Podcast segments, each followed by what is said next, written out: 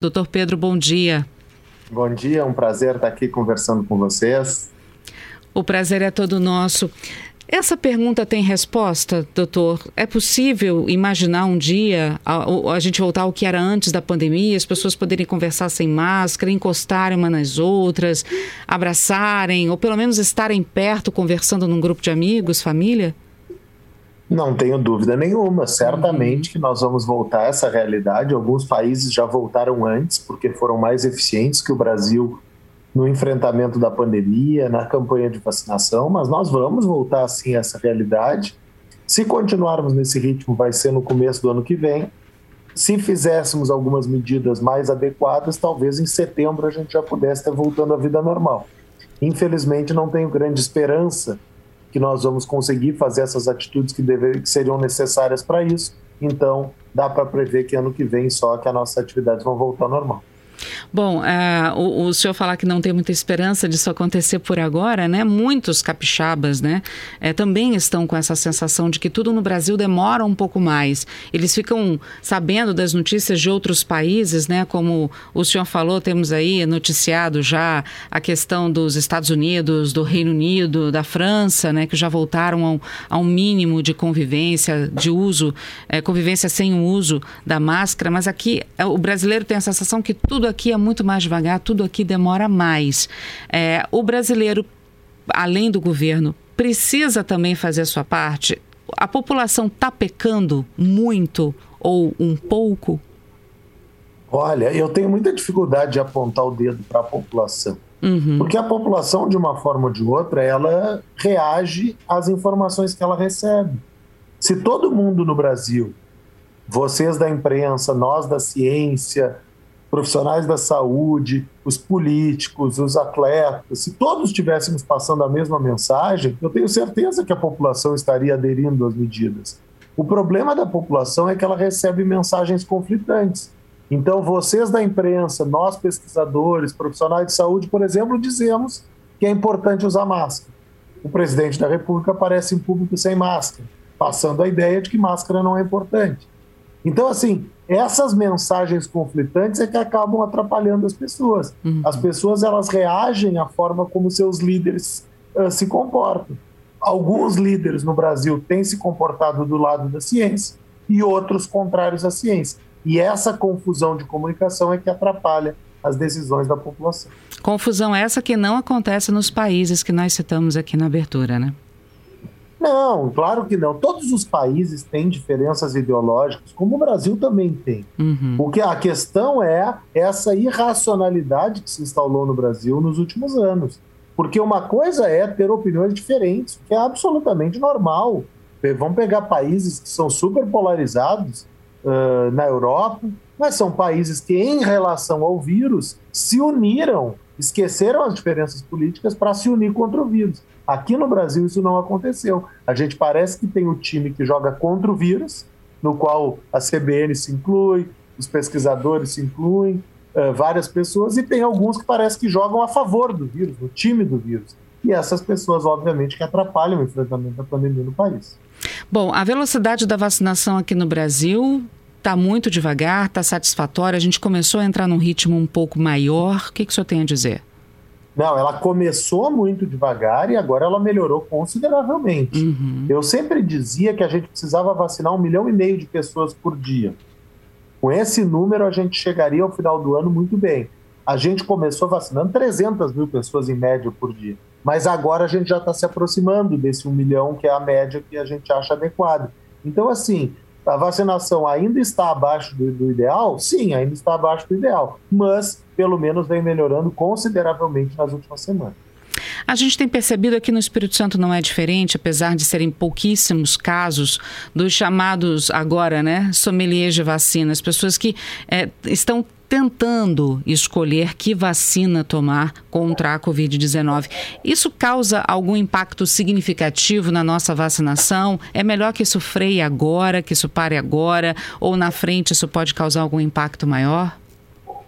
Olha, essa ideia de escolher vacinas, em primeiro lugar, ela é muito atípica, né? Quando a gente leva as crianças para se vacinar, a gente nunca pergunta que vacina é, a gente nunca faz com que as crianças Ah, eu só vou tomar vacina se for do lugar tal. Então, assim, essa, isso é uma novidade. A primeira coisa é trazer. E é uma novidade que não faz sim, sentido sob o ponto de vista científico. E aí, eu, só para ficar bem nítido, que eu não estou falando da boca para fora como pesquisador, as pessoas da minha família me perguntaram isso. E eu disse para elas a mesma coisa que eu vou dizer para os ouvintes da CBN. A melhor vacina é a primeira que chegar no meu braço. Esta é a verdade. No nível individual, o risco de ter um caso grave ou de via óbito por Covid é praticamente o mesmo, independente da vacina que eu tomei. Então, assim, o que, que a gente quer? A gente quer não ter caso grave, não, obviamente, não, não correr o risco de vida. Qualquer uma das vacinas elimina esse risco praticamente a zero. Então, a tentativa de escolher vacina só atrasa o calendário de vacinação e é uma escolha que não faz sentido. Se fizesse sentido, ok, a gente poderia até discutir, mas não, não faz sentido algum. Uhum. É uma, uma pergunta também que de, vez em quando chega aqui para os nossos ouvintes, depois que a Janssen entrou no Brasil, que é a única vacina no nosso país aí de é, dose única, né? É, a respeito da segunda dose, a chamada D2. A, no Espírito Santo também não é diferente, muita gente foi tomar a D1, não voltou para tomar a D2, e tem gente que tomou a D1 e está se questionando se pode tomar a Janssen, já que é dose única, como se fosse a D2. É possível isso? Não, olha só, são coisas diferentes. Uhum. Primeiro, no caso da Covid, uh, da Coronavac, da Pfizer, da AstraZeneca, que são as mais usadas no Brasil, a segunda dose ela não é uma dose de reforço, ela faz parte do calendário vacinal. Então, assim, as pessoas que tomaram a primeira dose de qualquer uma dessas três vacinas precisam voltar para tomar a segunda dose. Dessas a vacinas. Eu, a maneira como eu gosto de explicar isso é o seguinte: hum. a vacina em duas doses ela funciona como um quebra-cabeça. A segunda dose tem que chegar para encaixar na primeira dose e proteger contra o vírus. Então a segunda dose é essencial. A vacina da Janssen, que chegou agora no Brasil, ela tem a vantagem de ser em uma dose. Mas combinar a primeira dose de uma vacina com uma dose da Janssen não é recomendado nesse momento. Existem alguns estudos em andamento com combinação de vacinas, mas não é essa a recomendação nesse momento no Brasil e, aliás, em nenhum lugar do mundo. A ideia é que a pessoa complete o calendário vacinal com a vacina que ela começou. É, é um ouvinte Fernando aqui conosco. É, e se a pessoa se recusar a tomar a D2 porque passou mal na D1? A gente tem percebido também, a respeito da AstraZeneca, muitos dos nossos ouvintes também falaram que passaram mal na primeira dose da AstraZeneca e estão com medo de passarem mal de novo numa segunda dose. E aí nossos ouvintes questionando isso, né? Se existe o risco de passar mal ou até mesmo de não ir tomar a D2. Olha, essa foi a vacina que eu tomei.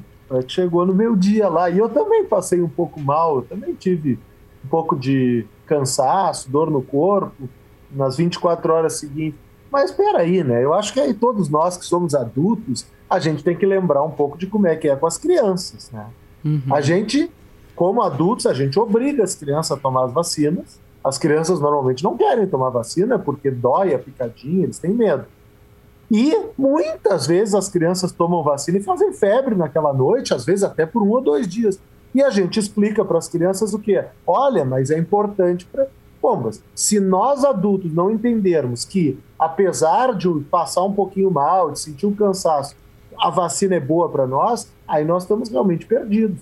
Então, uhum. assim, esses efeitos colaterais, eu ouço um pouco mais realmente da AstraZeneca. No caso da Pfizer, eu ouço que as pessoas ficam com muita dor no braço mas parece, não tem tanto outros sintomas.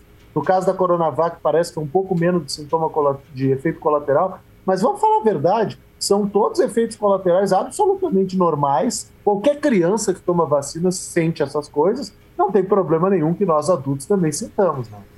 É, e muitas vezes a pessoa fica com medo até de tomar a primeira dose por conta do que ouve de outras pessoas e nem pensa que ela pode não sentir nada. Eu tomei AstraZeneca, doutor, eu não senti absolutamente nada. A maioria das pessoas não sentem nada. E realmente, alguns sentem. Mas eu vou dizer o que eu senti, por exemplo, olha, foi muito leve. Eu não fiz febre, eu fiz um pouquinho de dor nas pernas e fiquei um pouco cansado por um turno da minha vida. Pombas, com essa, com essa, com essa dose, eu praticamente zerei a chance de ter uma Covid grave, de internar e de morrer. Bombas, será que eu não troco isso por uma, um cansaço e uma dor nas pernas por três, quatro horas da minha vida? Eu acho que as pessoas têm que botar na balança e entender que a vacina vai proteger muito elas e é muito melhor tomar a vacina do que não tomar. Bom, e vale destacar também que mesmo nesse prazo de vacinação, mesmo é, já com as duas doses vacinadas, como o senhor relatou, a gente vai precisar ainda manter esses cuidados do uso da máscara, do, do distanciamento social, a, porque a gente não fica imune totalmente à Covid. Ainda corre-se o risco de pegar a doença, mas como o senhor disse, numa forma mais branda, numa forma mais leve. Então precisa-se continuar com esses cuidados essenciais para que no ano que vem, então, como o senhor diga, a gente possa no Brasil voltar a ter um convívio mais é, é, social, mais próximo, né? Sem uso de máscara até? Exatamente. Na verdade, assim, a gente para poder pensar em tirar máscara, para pensar, poder pensar em diminuir as restrições, a gente precisa controlar a pandemia. E infelizmente essa não é a realidade ainda. A gente está tá falecendo todos os dias mil pessoas, mil e quinhentas pessoas no Brasil. Então a gente está muito longe de controlar a pandemia. Agora, Vai chegar esse momento? Claro que vai. A gente só não pode ser ansioso e querer uh, apressar esse momento. Se a gente apressar esse momento, a gente vai aumentar a transmissão. A gente tem que ter muito cuidado. A gente precisa seguir usando máscara, seguir tomando uh, as precauções, especialmente evitar aglomerações. E daqui a uns meses vai chegar o momento que a gente vai dizer: olha, quando tiver o ar livre, pode tirar a máscara. Daqui a um tempo, quando chegar, quando tiver, eh, mesmo em ambiente fechado, vai poder tirar a máscara. Vão chegar esses dias. A gente só não precisa é, apressar. Uhum. E as variantes, doutor? Cada vez aparecem variantes novas da Covid-19, do novo coronavírus, e a população volta a ficar com medo também. Fala-se do uso de duas máscaras para se proteger das novas variantes. Olha, então vamos lá. Vamos. A, a, a questão das variantes a gente tem que entender um contexto. Primeiro, que não é novidade que um vírus tenha variantes. Uhum. Isso, tá, isso eu não, não é a minha área, eu sou epidemiologista, mas todos os colegas da infectologia dizem, virologia dizem que é comum um vírus fazer variantes. No caso da Covid-19, o problema que a gente está enfrentando é que em alguns lugares, com a transmissão meio descontrolada, e o Brasil, por exemplo, muito descontrolado, uh, ele, o Brasil acaba virando uma fábrica de variantes. A gente corre o risco de criar novas variantes uma vez uma atrás da outra. E é exatamente por isso que a gente tem que redobrar os cuidados, porque essas variantes, e aí vamos falar da mais uh, na moda agora, que é a Delta, que é a variante que antes chamava de Indiana, ou até a Gama, que é a variante AP1 aqui do Brasil, elas parecem que são mais transmissíveis, ou seja, elas passam mais fácil de uma pessoa para outra. E aí entra a necessidade de redobrar os cuidados, de usar máscaras de boa qualidade, ou até usar duas máscaras, no caso dessas máscaras mais comuns, exatamente para diminuir o risco de que o vírus chegue na gente. Então, são medidas necessárias, são medidas que são bem-vindas, e eu estimulo bastante as pessoas a adquirirem pelo menos uma máscara dessas de melhor qualidade. Uhum. Essas PFF2 são as máscaras que realmente, especialmente quando a gente vai em um ambiente que tenha outras pessoas, são as que nos protegem melhor.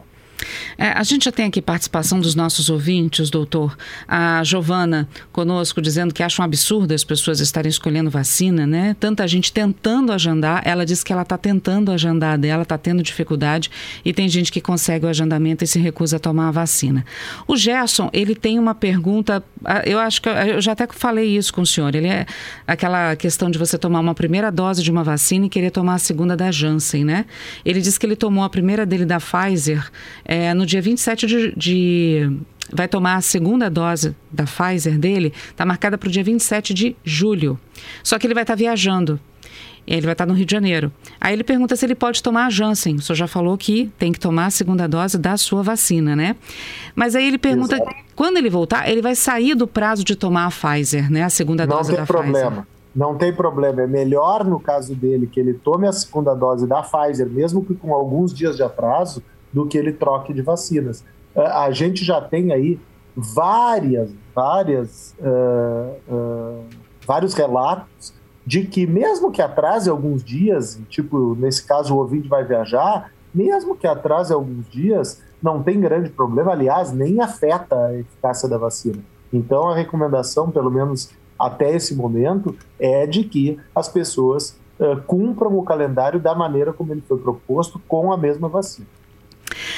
Olha, o Ronaldo está aqui dizendo que tomou a Pfizer, não sentiu absolutamente nada. A esposa dele sentiu um pouquinho ali do corpo doendo, nada mais do que isso. O Alexandre também contando que a cunhada tomou AstraZeneca, sentiu um pouquinho de febre, mas ainda que atrapalhasse a vida dele, ele tomaria vacina, né? E a cunhada também. E ele pede que as pessoas tenham consciência para que não se recuse a tomar a vacina, é, porque atrasa né, a vida também de outras pessoas e acaba atrapalhando quem queria tomar a vacina e acabou é, não conseguindo a vaga por alguém que acabou recusando a vacina. Recado aqui, é, do, do, recado do senhor também sendo compartilhado pelos nossos ouvintes, doutor. Eu tenho o Fernando aqui preocupado com viagens. Ele diz que uhum. viagem a trabalho não tem jeito, mas que a família está querendo agora. Aqui no Espírito Santo a gente não tem mais nenhum município no risco alto de transmissão da Covid, doutor. A gente tem no risco moderado e no risco baixo de transmissão da Covid.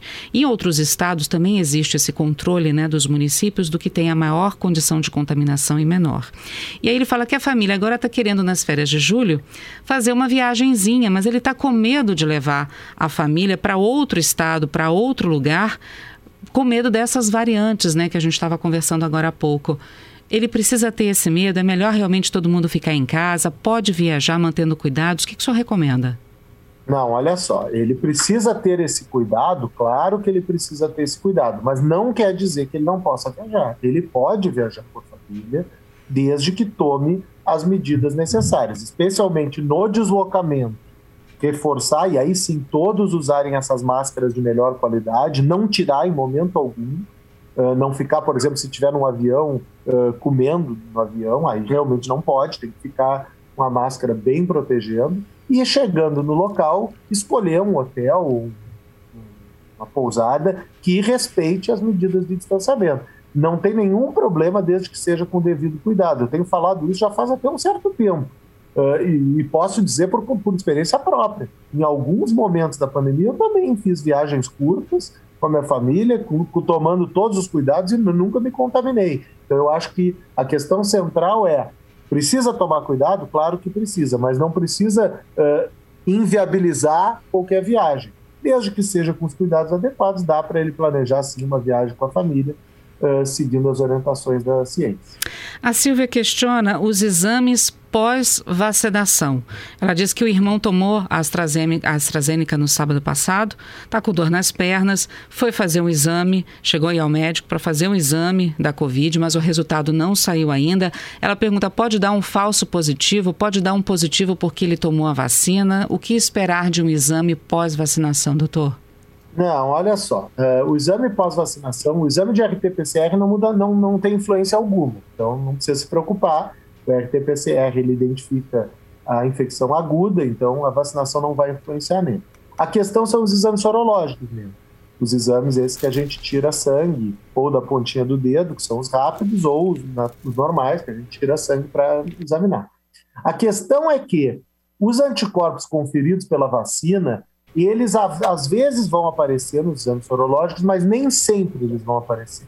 Então, assim, eu não recomendo, na verdade, os colegas que entendem muito mais disso do que eu, porque, de novo, eu, como epidemiologista, sou o cara que lida com os dados das populações, mas eu, obviamente, estou acompanhando muito esse dado e os colegas não recomendam que a gente faça teste sorológico para saber se a vacina funcionou. Não faz sentido algum. O teste sorológico ele vai dar uma resposta, no caso eh, que o ouvinte está perguntando, se a pessoa já teve contato com o vírus. Pode ser o contato porque a pessoa já esteve infectada, pode ser um contato porque a pessoa foi vacinada. A, a diferença é que a gente não vai poder diferenciar, de acordo com, com o resultado do sorológico, qual das duas situações que a pessoa se enquadra. Doutor, não param de chegar perguntas e de elogios também às suas explicações aqui na CBN. Para a gente encerrar, eu tenho uma última pergunta para o senhor.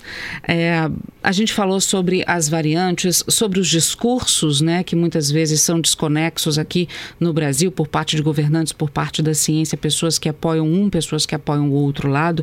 Mas uma coisa a gente ainda tem em comum: a OMS ainda mantém a classificação de pandemia de Covid-19, por mais que outros países países já estejam melhorando as suas condições. Quanto tempo isso pode durar? Quando a OMS realmente declara que uma pandemia acabou? Como é que funciona isso, doutor? Olha, uh, em primeiro lugar, deixa eu agradecer as mensagens aí, os elogios, as mensagens de carinho, dizer que eu tenho um grande carinho pelo Espírito Santo, já fui aí várias vezes, tenho vários grandes amigos aí.